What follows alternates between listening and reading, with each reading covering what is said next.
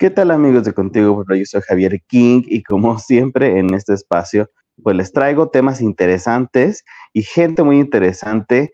Eh, pues fíjense que hoy vamos a hablar de algo diferente a lo que normalmente hablamos. Vamos a hablar de algo que me parece esencial para cualquier persona, que es un poco sobre la salud mental y bueno, algo que casi no se habla sobre eso, que es cómo tratar la salud mental, ¿no? Para eso, pues estoy muy feliz de recibir aquí conmigo a la doctora Alejandra Contreras. Ella es especialista en psiquiatría por el Instituto Nacional eh, de Psiquiatría Ramón de la Fuente Muñiz. También tiene una alta especialidad en psiquiatría de enlace por el Instituto Nacional de Ciencias Médicas y Nutrición Salvador Subirán. Y bueno, es, toda una fuente de conocimiento. Actualmente, pues nos, va a platicar también un poquito de dónde está elaborando ella, que es eh, la empresa Novagenic o Novagenic.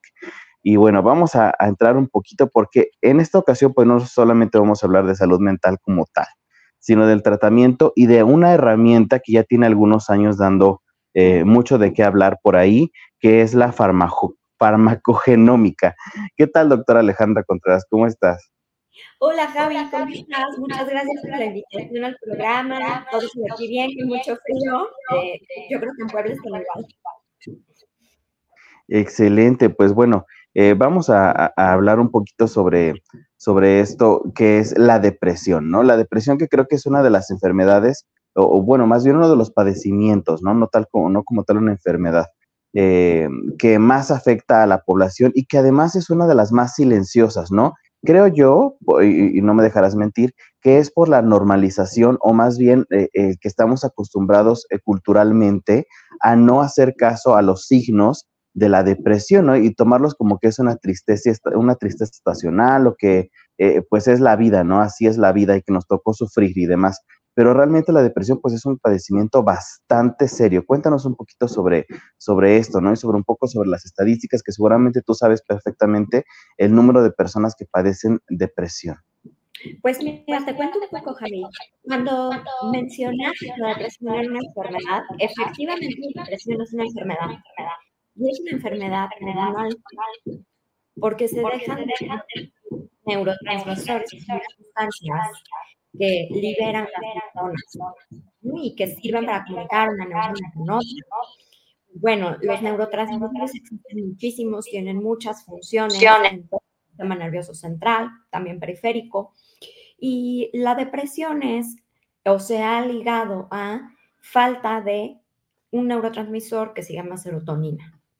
Las uniones neuronales se llaman sinapsis y bueno, hay una hipótesis, la hipótesis que nosotros conocemos como monoaminérgica, que eh, se trata de justamente el origen de la depresión o de otros trastornos como los de ansiedad, eh, debido a la falta de estos neurotransmisores, especialmente la serotonina. En México es algo muy frecuente eh, la prevalencia de la enfermedad, que es la presencia de la enfermedad, digamos, en un determinado periodo de tiempo, es aproximadamente para ambos géneros de 4.5%.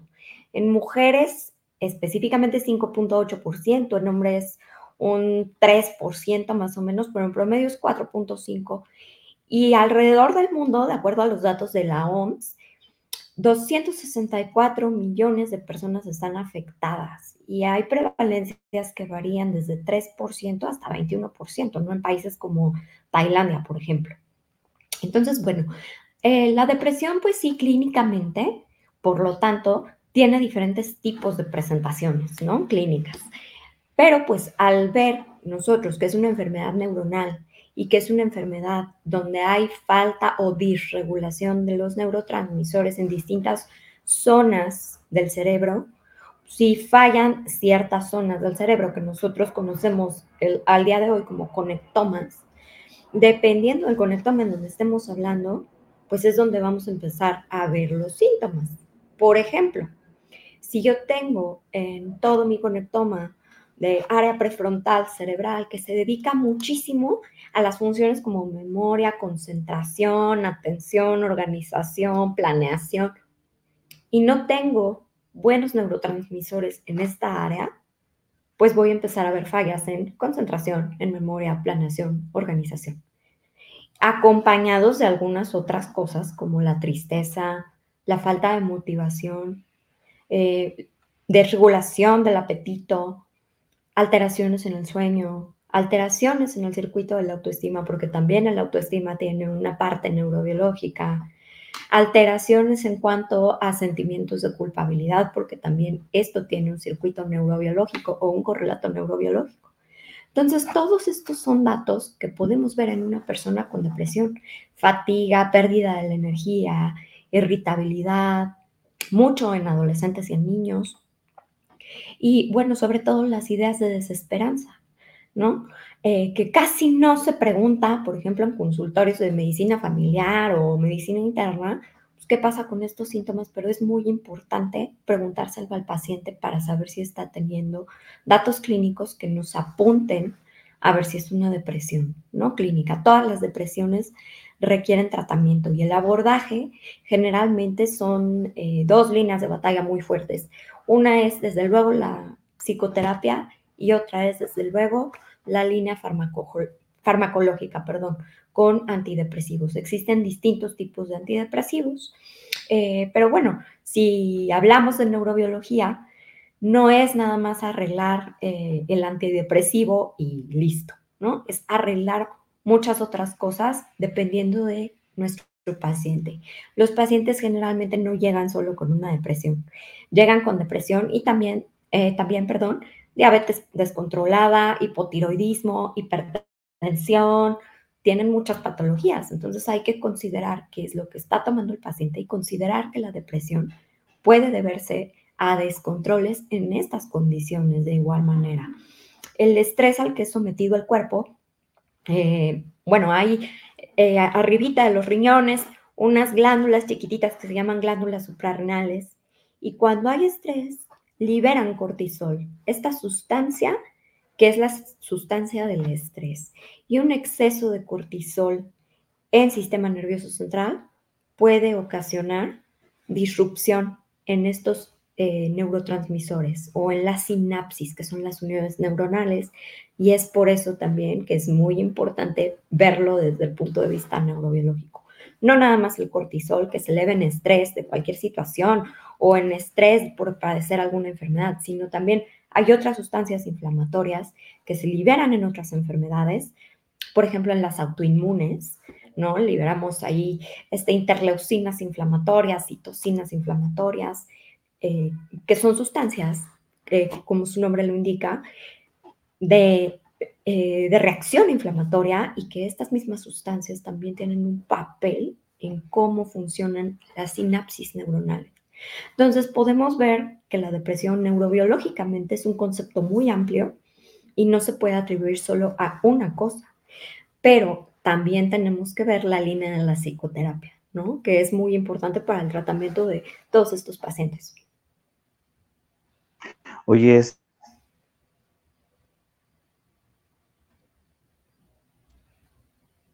Ahí está.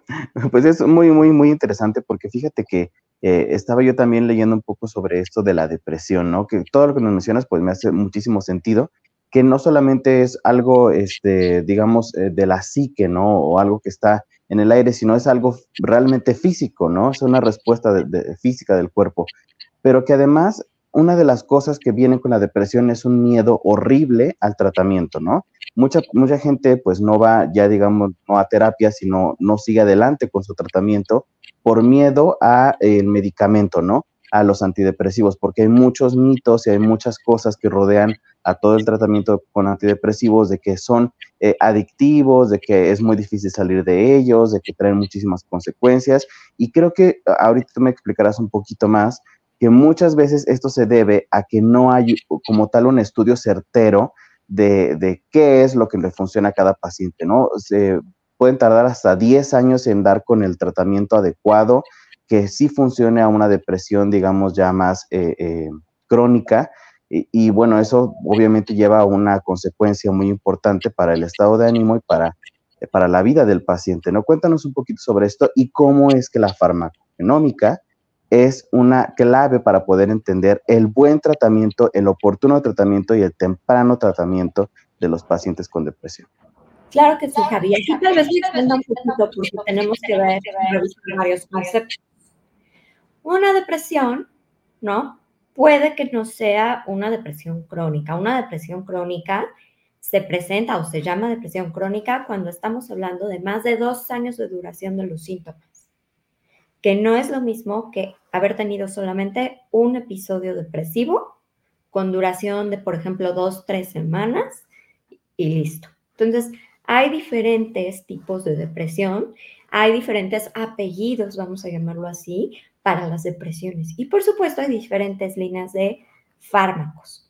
Ahora, si un paciente ha resistido, a pesar de que se le dio un ensayo de tratamiento con un antidepresivo X y no mejora, y entonces se cambia a otro y tampoco mejoró, la falla con dos ensayos terapéuticos o dos tipos de medicamentos distintos dados a tiempos máximos, a dosis máximas, eso es lo que conocemos como depresión resistente a tratamiento o depresión refractaria a tratamiento.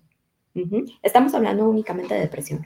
Por supuesto que en la línea de los trastornos ansiosos, la línea de la esquizofrenia, eh, etcétera, también podemos encontrar muchos tipos de refractariedad, pero eh, no es el objetivo de, esta entrevista ver estos padecimientos, sino el de depresión.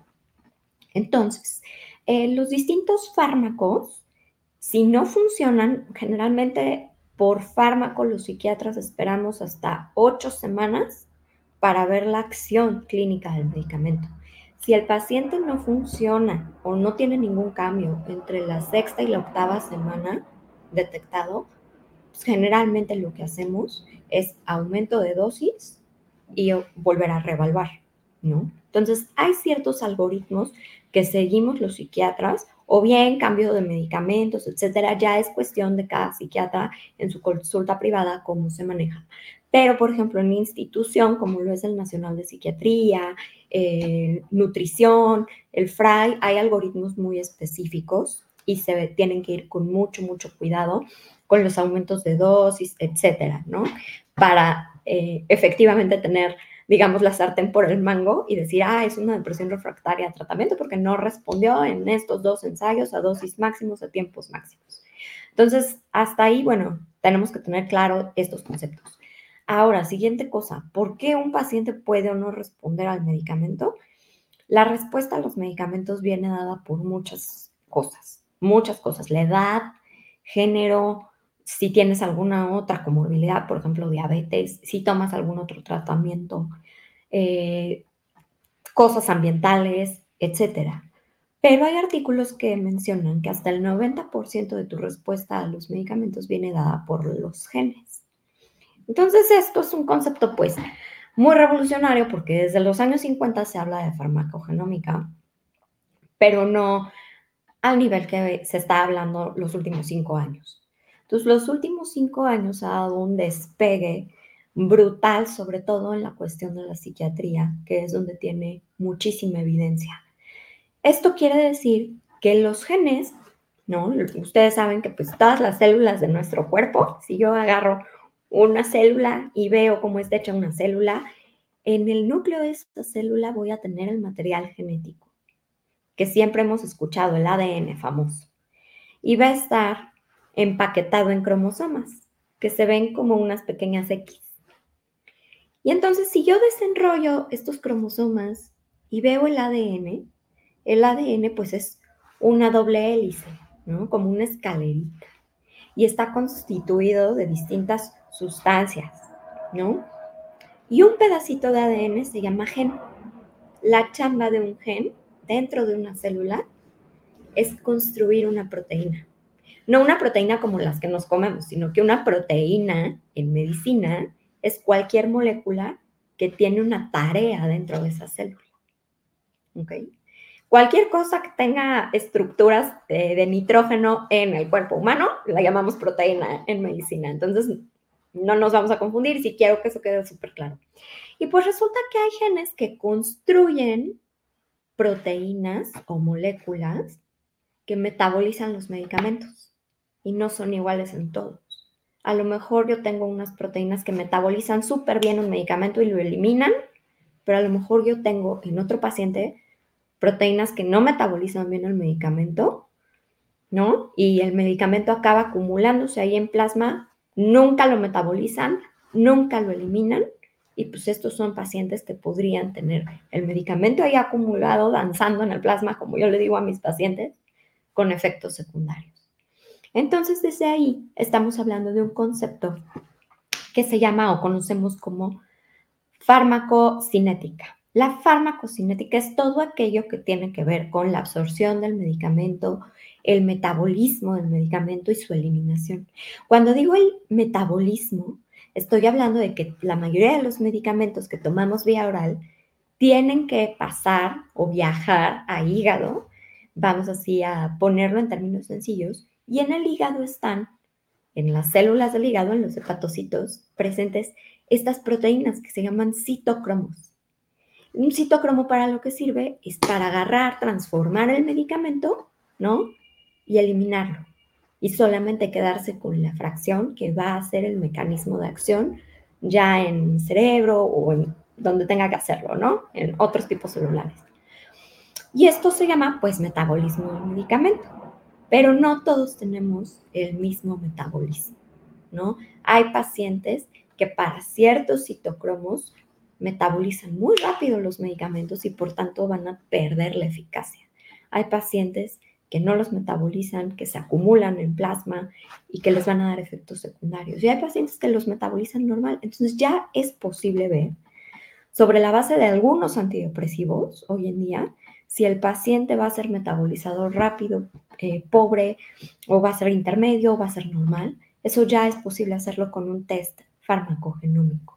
Entonces, antes no había de esto, ¿no? Antes podían tener al paciente durante 10 años con ensayos distintos de fármacos y demás, pero ahora ya es posible ver con medicina de precisión o psiquiatría de precisión cómo están estas pequeñas moléculas involucradas en farmacocinética. Y hay otra cuestión que tiene que ver también con la respuesta a medicamentos, que es la farmacodinamia. Cada medicamento va a tener ciertas cosas que hacer, en el caso de los antidepresivos, ¿no? En las neuronas. Y las neuronas, digamos que tienen como unos, unas canastitas que reciben al medicamento, ¿no? O distintos puntos de acción donde se recibe el medicamento. Y hay veces que estas canastitas que también vienen hechas de los genes, pues vienen mal hechas.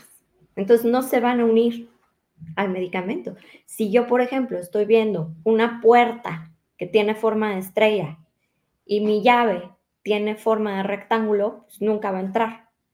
Es una manera muy eh, coloquial de explicar cómo entran los medicamentos a las células, pero es una manera muy fácil y didáctica de entender.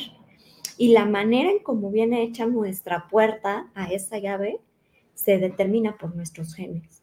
Entonces ya es posible saber cómo están tus genes para recibir uno u otro tipo de medicamento y es por eso la importancia de la psiquiatría personalizada hoy en día y el papel que juega la farmacogenómica en la psiquiatría personalizada hoy en día. Espero que haya quedado claro.